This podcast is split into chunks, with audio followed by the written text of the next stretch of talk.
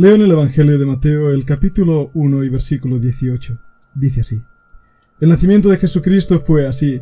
Estando desposada María su madre con José, antes que se juntasen se halló que había concebido del Espíritu Santo.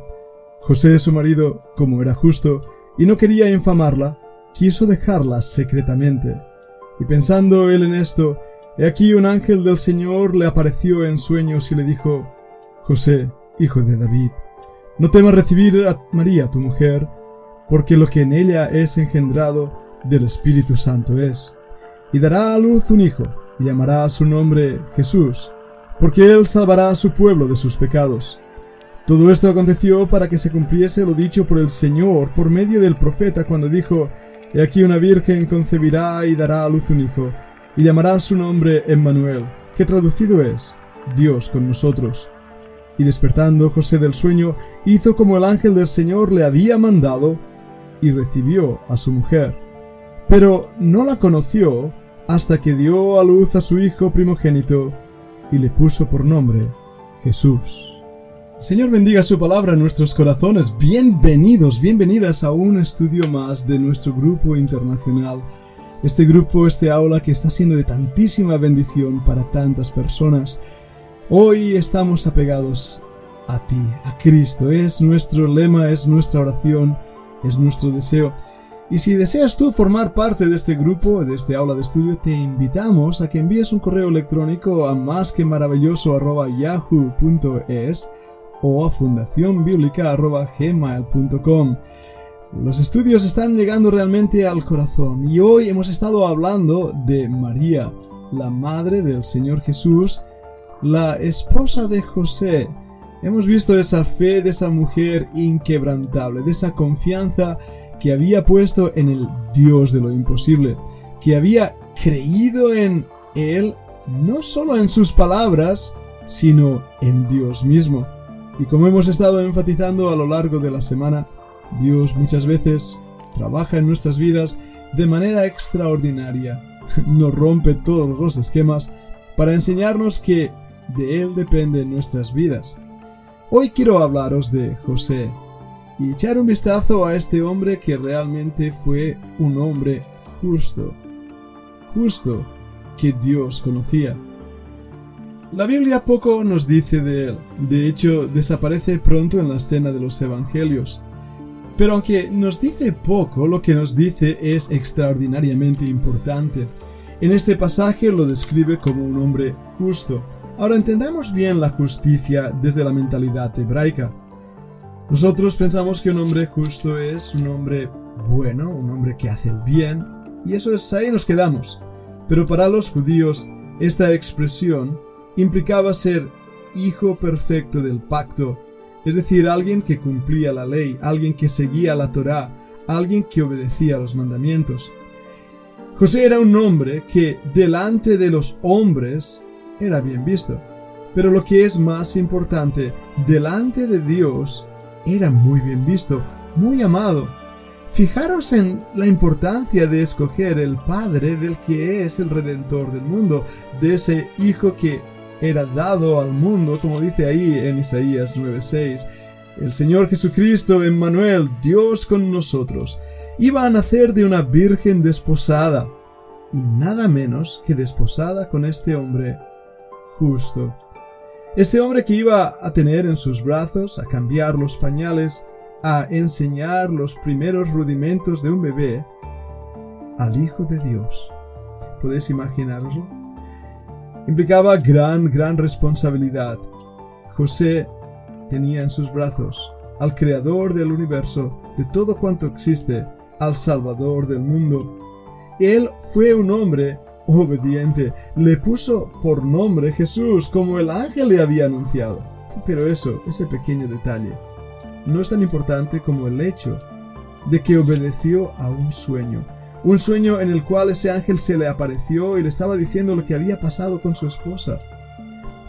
El versículo 19 nos dice que él no quería infamarla. María se había quedado en estado, estaba esperando un bebé. Las malas lenguas seguramente hablaron mal de esa situación. Aún hoy en día los registros históricos nos dicen cuáles eran algunas de las leyendas populares sobre el embarazo de María. Él quería dejarla, pero quería dejarla secretamente. Él podía haber tenido el derecho a pedir que fuera apedreada según la Torá, y él conocía bien la ley, pero él prefirió guardar en el secreto de su corazón lo que había pasado.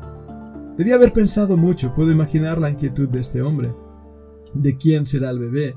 ¿Me ha fallado? ¿Me ha defraudado? ¿Me, me ha abandonado? ¿Qué ha hecho María?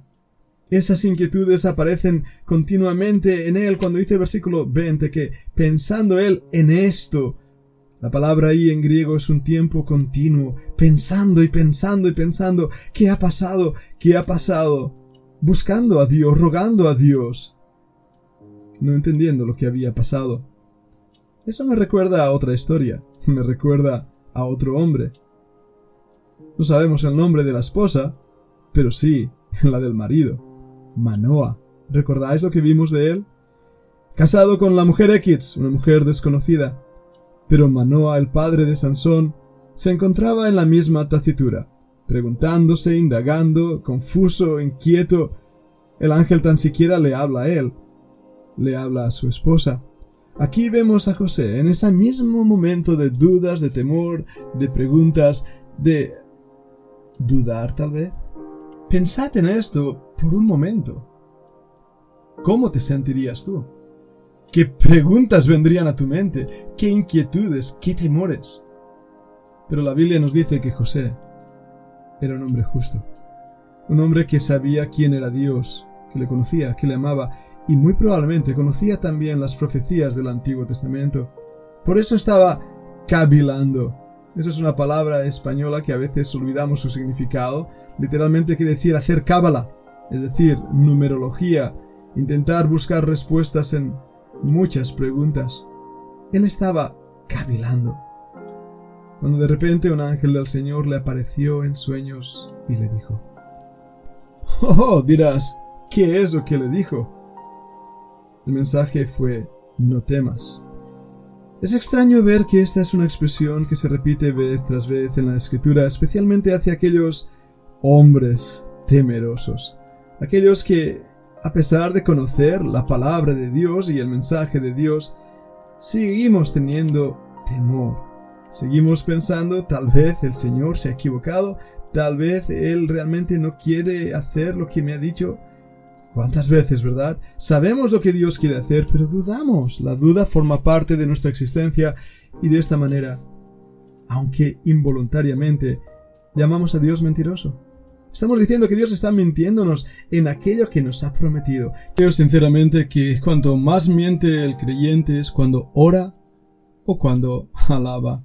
Pero a diferencia de nosotros, tanto José como Manoa eran hombres justos íntegros, voy a usar esa palabra, y en ese aspecto Dios conocía sus corazones. Ahora, estudiemos por un momento esta palabra, hablemos de la integridad y de lo que esto significa en la vida del creyente. Para ello te hago pensar algo. Si el Señor buscara a un hombre para María, ¿te escogería a ti? ¿Eres tú un hombre justo? Si Dios buscara a una mujer para su hijo, ¿te escogería a ti? Bueno, esa es una gran pregunta. Una pregunta que nos hace temblar, pero que debería ser algo que deseáramos, algo que realmente anheláramos, para que de esta manera viviéramos una vida delante de Dios justa, íntegra, entregada, obediente, santa, buscando a Dios. De esto hablaremos en la segunda parte de este podcast. No dejes de escucharlo.